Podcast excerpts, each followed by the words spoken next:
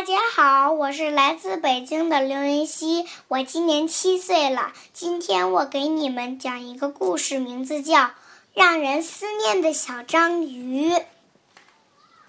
有一只小章鱼，从小生长在海里，看腻了海中的景象。陆地上好像有很多有趣的东西，真想上去看看。他心里充满了好奇和盼望。这一天，他终于忍不住游上了长长的沙滩，八只脚沿着海岸爬行，来到一栋木屋前。房子真漂亮，进去参观一下吧。小章鱼吐出长长的一口气，把身体弄得扁扁的，从大门下的缝隙中滑了进去。屋子里面好暗。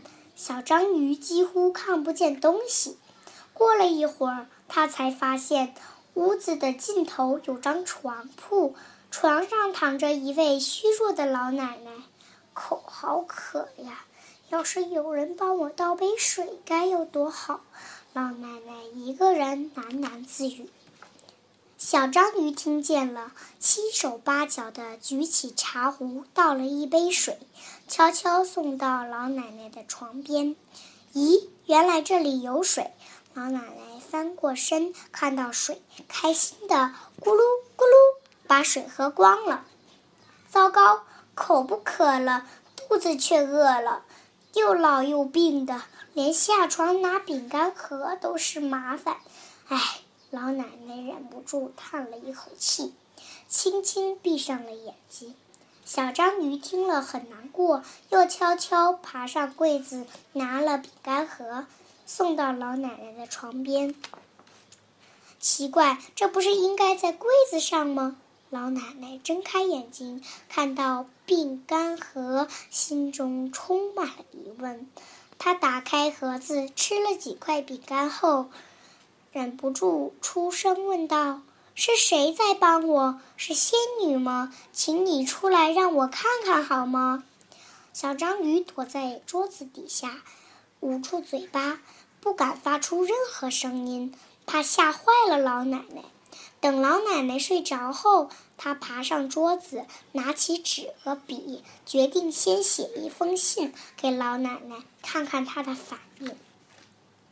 老奶奶醒来了，看到床上有封信，打开一看，信中写着：“老奶奶您好，刚才是我拿水和饼干给您的，可是我是又丑又怪的小章鱼，不是美丽的仙女，这样您还愿意见我吗？”小章鱼，小章鱼，小章鱼，你在哪里呀？快点出来吧！你的心地那么好，我不但想见你，还要好好感谢你呢。老奶奶读完信后，轻声呼唤说：“小章鱼听了，开心极了。”于是，小章鱼留下来照顾老奶奶。老奶奶有了小章鱼作伴，生活变得多彩多姿，心情越来越好，身体也渐渐恢复了健康。